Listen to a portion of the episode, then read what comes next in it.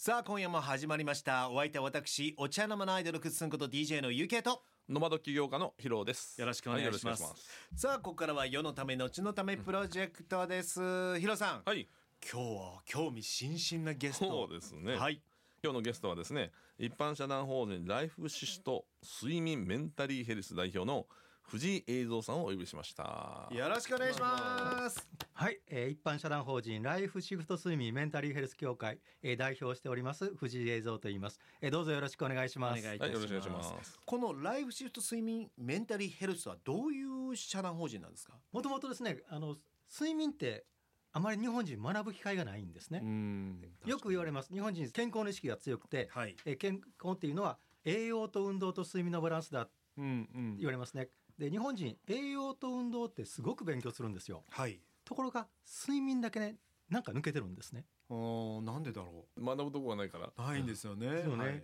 でそれをね睡眠の大切さとかうん正しい睡眠ってどういうことっていうのをお伝えをしたりとか、はいあるいは、えー睡眠の専門家を育成したり、うんセミナーとかね企業研修なんかでそういうことをお伝えしています。ああそうなんですね。これを始めるきっかけって何だったんですか。もともとですね、はいあの関西にあるスーパーに34年間勤めてまして化ほ粧品のバイヤーなんかをね25年ぐらいやってたんですへがえーちょうど今から10年ほど前52歳の時にがんになりまして、う。うん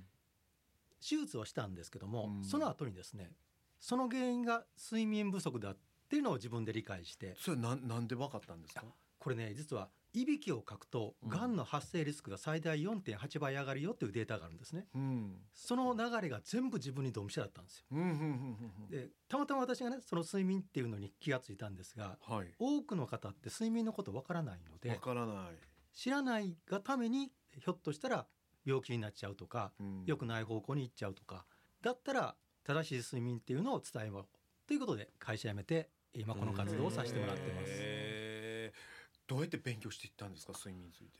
一般社団法人で睡眠栄養指導士協会という協会があったんですねほたまたまそこのセミナーに出会えてう。うん。でそこで知ったのでじゃあそこの学ぼうと思ってそこの認定講師になって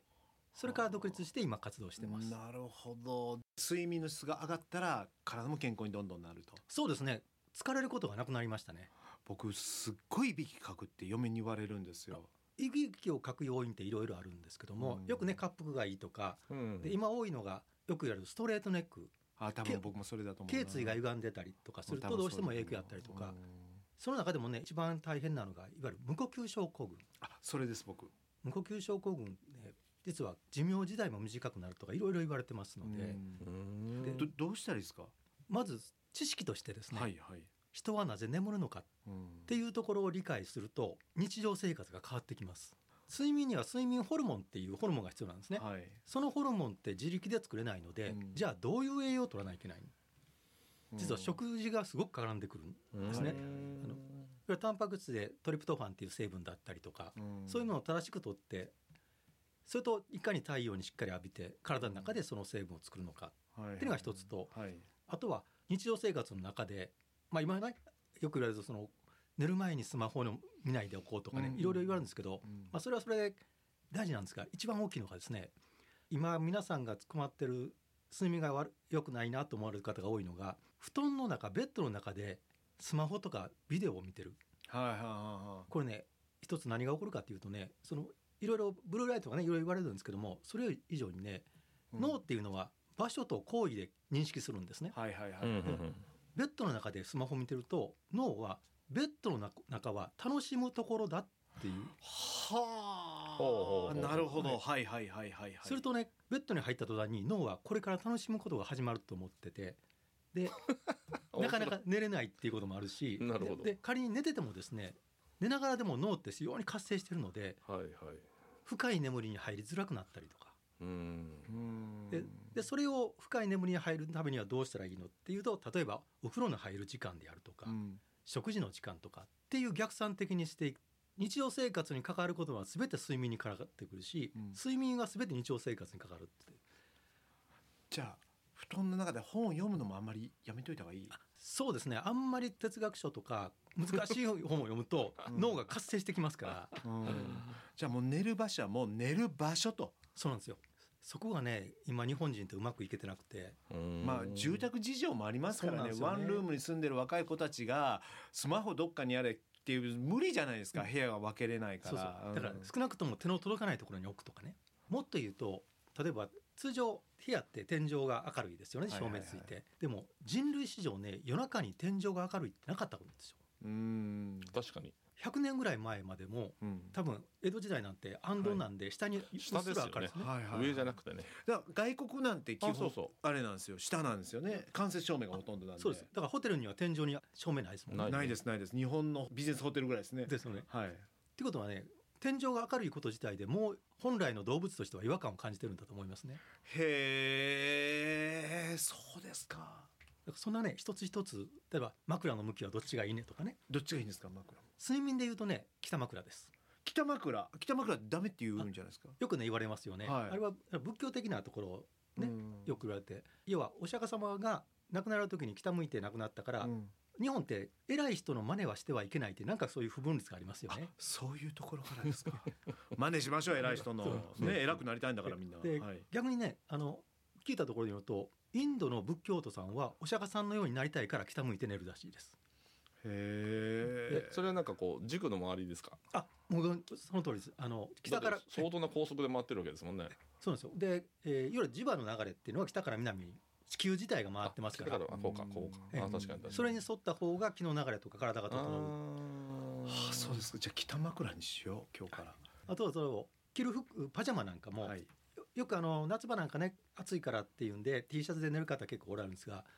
できればパジャマに着替えた方が絶対いいです。そうですよねうん理由はね特に男性の場合はそうですね仕事をするときにネクタイ締めてスーツ着るだけで仕事のモードに入りますよ、ね。入ります入ります夜はねパジャマに着替えると寝るモードに入るんです。はいはいはいそりゃそうですよねはい仮に夜用の T シャツに着替えても T シャツは T シャツなんでうーんやっぱね脳としては日中と夜との境目がうまく区切りつけないし逆にお休みの日なんかは起きてパジャマまで、ね、部屋でいてると時間ばっかり経ってしまう、あれは切り替えができてないからだったりなるほどなるほどね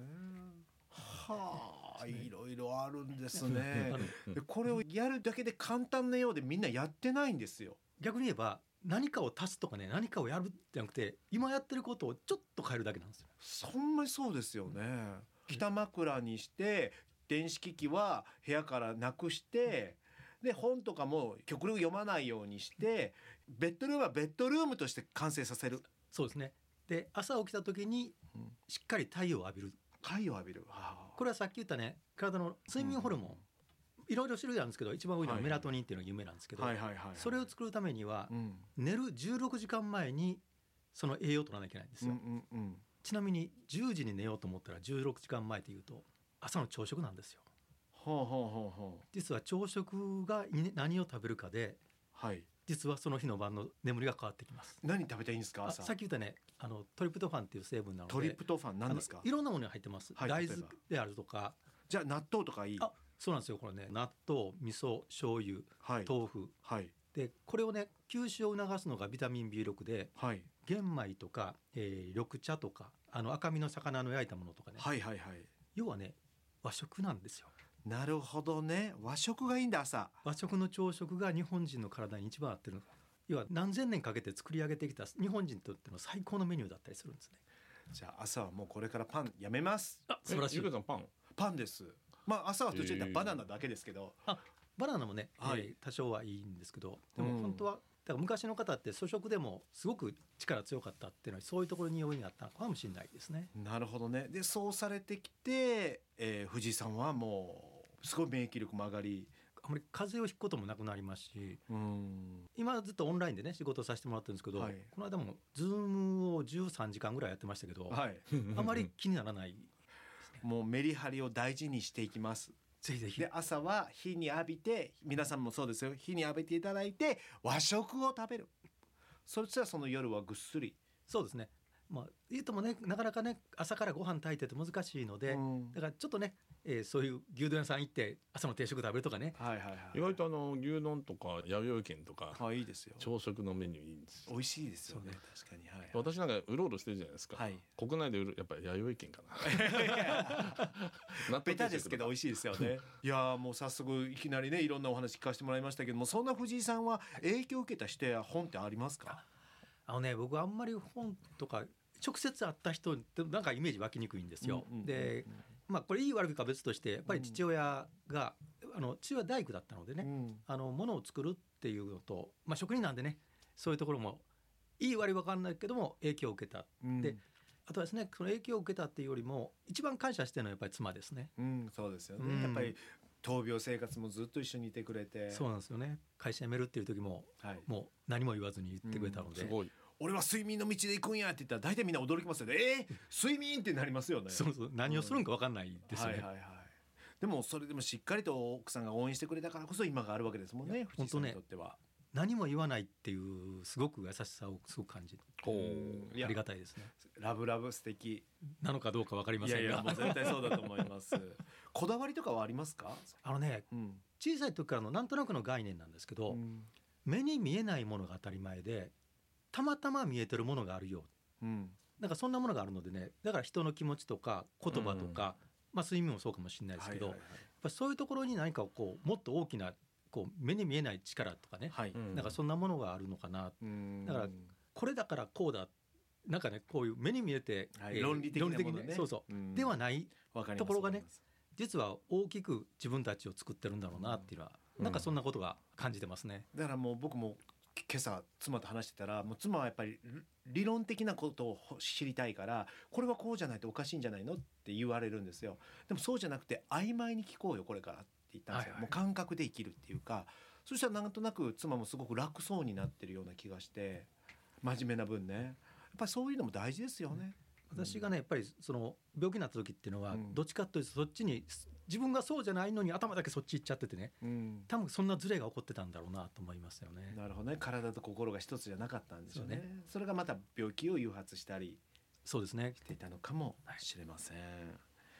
なるほどねまあいろんなことがあるんですねまあもう日頃からすごい忙しいと思うんですけども時間のこう使い方ってどうされてるんですかあのこれはね睡眠やってるおかげですけども、はいあの睡眠が良くなる質が良くなると日中のパフォーマンス変わってくるんですねまあそうですよどう変わりました、まずね無駄な時間がどんどん減っていく、うんあの仕事って同じ仕事をずーっとやり続けることって意外とないですよね、うんやっぱり一つ一つ違うことをやっていってその一つ一つの合間がだんだん時間が短くなってくるうんうん結果的に効率が良くなってきて今までこの時間かかってたのが早く終わるうんやるとか、うん、で何よりねあのミスをしなくなりますえあの大体その仕事で時間取られるのってしょうもないミスですよねーうん、そうですねはい、それがなくなってくるのでうん、あの仕事の効率は確実に上がってくると思いますいや本当睡眠ってどこまでも大事なんだなとやっぱり広くこういう啓蒙活動されてると広がってきましたか日本人の感覚も。やっとですね、うん私が56年前始めた時は例えば名刺交換しね当時、はいえーリアルだったので大体ね名刺交換するとね3人に1人は催眠術ですかって聞かれましたねあー 睡眠睡そう催眠じゃない睡眠眠睡眠でもごっちゃになっちゃうんだ。そんな感じでし たねででうん まあたまたまねそのいいか悪いか別としてコロナのことがあってやはり健康って大事だっていう時うんにやっぱり睡眠っていうのが注目されはい始めて、で、まあ大きなね企業さんが製品とかね、うっんていうことで睡眠を打ち出してこられたんで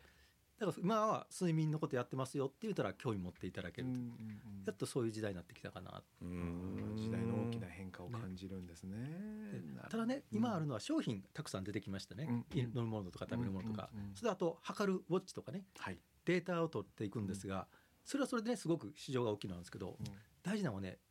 その後どうするのはい。これがねこれからなんですよ教えてどうしたらいいんですか。これはねはい。いろんなセミナーとかやってます あなるほどね。そこはもう皆さんに来ていただいて。そうですねあのやっぱり語るとねどうしても日本人の癖なんですねうんこれがいいこれが一つって言ったらそこしかしなくなっちゃうのでなるほなるどほどなるほど。全体を見てもらうことから実は睡眠ってやった方がいいと思いますね、あのうちの義理の母とかも不眠症なんですけど、はいなんかいい改善方法とか一つアドバイスがあれば、あのまずはですね、うんえー一番、えー眠れない悩まれる方は一番の問題はねなぜ眠れないかがわからないからなんですよ。そうですよね。それがわかるだけで自分が眠れない理由がわかるだけで実は安心して眠れたりするんですね。だからそういう意味ではねあの、まあ、言い方がどうかなんですけどやっぱり知識っていうのは必要なん味ですよね。あの栄養っていろんなねいろんな成分とか皆さんご存知なんですけど、睡眠って簡単に言うとねよく言われるのが人生の3分の1は寝てるってうん言います。よね。で今人生100年時代はい。ということは一生のうちの33年間寝てるんですよ。も本当ねすごいよう。ねそうなんですよ。じゃあ何してるのこれがよくわからない。うん。でそこをね睡眠ってなんかこう何もしてないような感覚が体を疲れとるとか、うんそれもあるんですけど実はもっといろんなことをしてるのではい。それを知るだけで実は睡眠の意味が分かってきたら意識がいくのでうん結果的に理解すると眠れるようになってくるへえ。中には私のそのセミナーね受けていただいただけであよく分かったよくすぐ寝れるようになりました何もしてないんですようんおそもそも睡眠って何ってお伝えするだけでうんやっぱり知る知そう識です大事ですね。そうですそねしたら意識も変わっていって眠れるようになると。ところがね、はいあ。の皆さん睡眠大事だって分かってはるはい。で例えば、えー風邪をひいて39度の熱出してもう立ってるのも大変でフラフラで、うんうんそれがたまたま日曜日ではい。病院も近くの薬局もお休み家に薬がないはい。もしそうだったらどうされます寝る。ですよねはい。 そうなんですよまず寝てでしばらくして熱下がってきたら消化のいいうどんとかおかゆで栄養をとっはいてはいはいはいで体楽になってきたら起き出すうん。で散歩したり家事したりってことは健康って栄養運動睡眠のバランスと言いながら順番が睡眠栄養運動の順番なんですようん。ーなるほどだからそこを理解したら睡眠の意味っていうのもだんだん分かってきたりするのでへえ。いやー今日は本当に勉強になり ます。ありがとうございます。さあここでヒロさんからの質問です。えー今後どのような世の中を作っていきたいですかあの私がもともとねなえー会社で勤めてて、うんでこれ日本人はねやっぱベースが寝る間も惜しんで働くが美徳だったりするのがはいいはいはまいだにちゃんと残ってるんですね。んどうしてもあの自分のことよりも会社のことをかうん家族のためっていうことを優先されるので、そこをね、えーご自身のことをしっかり退陣してもらうために一つ睡眠っていうのを知っていただきたい、うんででそれもですね今日本経済ってやっぱりなかなかね元気がないって言われてるその中で中小企業、まあ、日本のもう99%以上は中小企業なので、うん中小企業の1%の会社で結構なので睡眠を社内に取り入れてもらうすると日本経済が変わると思ってます。なるほどだからだから睡眠で日本を活性するっていうねうんあの個人からとてつもないところにちょっと儲けを置いてるんですけどいえいやいやもうこういうミッションがいいですね基本ですもんね睡眠は。うんだって一番最初に根底じゃないですか本当にその通りです。まずは寝るっていうはい。そうなんですぜひとも皆さんこの機会にですね。ライフシフト睡眠メンタリーヘルスに連絡してみてください。これホームページもあったりするんですかああ？りますのではい。ぜひとも皆さんこちらもチェックしてください。ではリスナーの皆さんに最後にメッセージをお願いします。えーまあ、睡眠っていうのは全ての人に必要なものはい。ですね。であまりにも毎日に日常すぎてよくわからないんですけども、うんこれがね今の生活の中で例えばビジネスマンの方は睡眠が良くなるだけで仕事の効率が確実に上がってきます。ん。で女性はですねまずイライラすることなくなるので、はい笑顔になってうん。で同時に実はね睡眠が必要になるとお肌にハリとツヤが戻ってきます、うんうんここはあの私あの元化粧品のバイヤーずっとやってましたので、はいでさらに子どもたちうん記憶力が上がるので学力が上がります、なるどほど。学力だけじゃなくて体の動きも記憶なので、うんスポーツなんかしてたらすごく上達します、はい。だからそんなところでね同じ、ね、え時間寝てるならより日中に活動できるような寝方をしましょう、はいそれをお伝えしたいなと思いますはい。もう今日はいい話をたっぷりとありがとうございました。というわけで今日は一般社団法人ライフシフト睡眠メンタリーヘルス代表藤井栄三さんにお越しいただきました。ありがとうございました。ありがとうございましたあ睡眠大事ですね。りがとうございましたまあもともとそうは言われてますよねはい。どうなんですか私なんか入っちゃったらすぐ寝てるんですけどはい。すぐ寝てるかからといってよく寝てるとは限らない限らないっていうことなんかもでししょれなういね。お話を聞いてると栄養素も大事だということなんで朝食は毎日和あ食の移動してるとベッドも違えば、はい。あのなんだっけ枕も違うしね、だからちょっと疲れつく溜まってるじゃないですか、ヒロさん。いやもうちょっと1週間ぶっ通しだったからねねえちょっとあのたまにはぐっすり丸一日寝るのもいいかもわかんないですねゴロゴロしたりするのやっぱもベッドも大きいと思うよああですねいいベッド、そうだいいもうマットレス爆睡するもんねうんあのシモンズとかあいいベッドそれはええそれは金持ちのベッドでいすやいやいやい や,、はいい、や時々そういうホテルあるんじゃないですかありますありますはいいや全然違うもんねうん、その辺から皆さん見直してみてください。さあ、ここで皆さんにお知らせです。はいドキュメンタリー映画、共鳴する魂、花は復帰地点、自主上映会を自分の地域でやりたい方は、ぜひとも皆さん、株式会社、ユニバーサルビジョンの問い合わせメールからお問い合わせください。また、京橋にありますホテル、ニューオータニ大阪の中に、画家の久喜三郎先生のギャラリーがあります。そこに足を運んでいただきますと、この番組から誕生した本、世のため、後のためブックをプレゼント。こちら、Amazon で絶賛発売中です。で、ヒロさん、はい今後の活動、いろいろと忙しそうですね。そうですねあんまり日本にいなくなるかもらしいですね。うん特に来年とかねえ、ね飛び回ってますもんね。まあちょっとはい。あちこち行き行ってきますただあ のしっかり睡眠はとってくだあそうさでい、すねお願いします、はいまたそんなヒロさん宛ての励ましメールやご相談あと番組宛てのメッセージそしてリクエストなどありましたら FM そかのホームページから UK とヒロの世のため後のためラジオを選んで送ってきてくださいというわけで今日もお相手は私 UK と広がお届けしましたバイバイ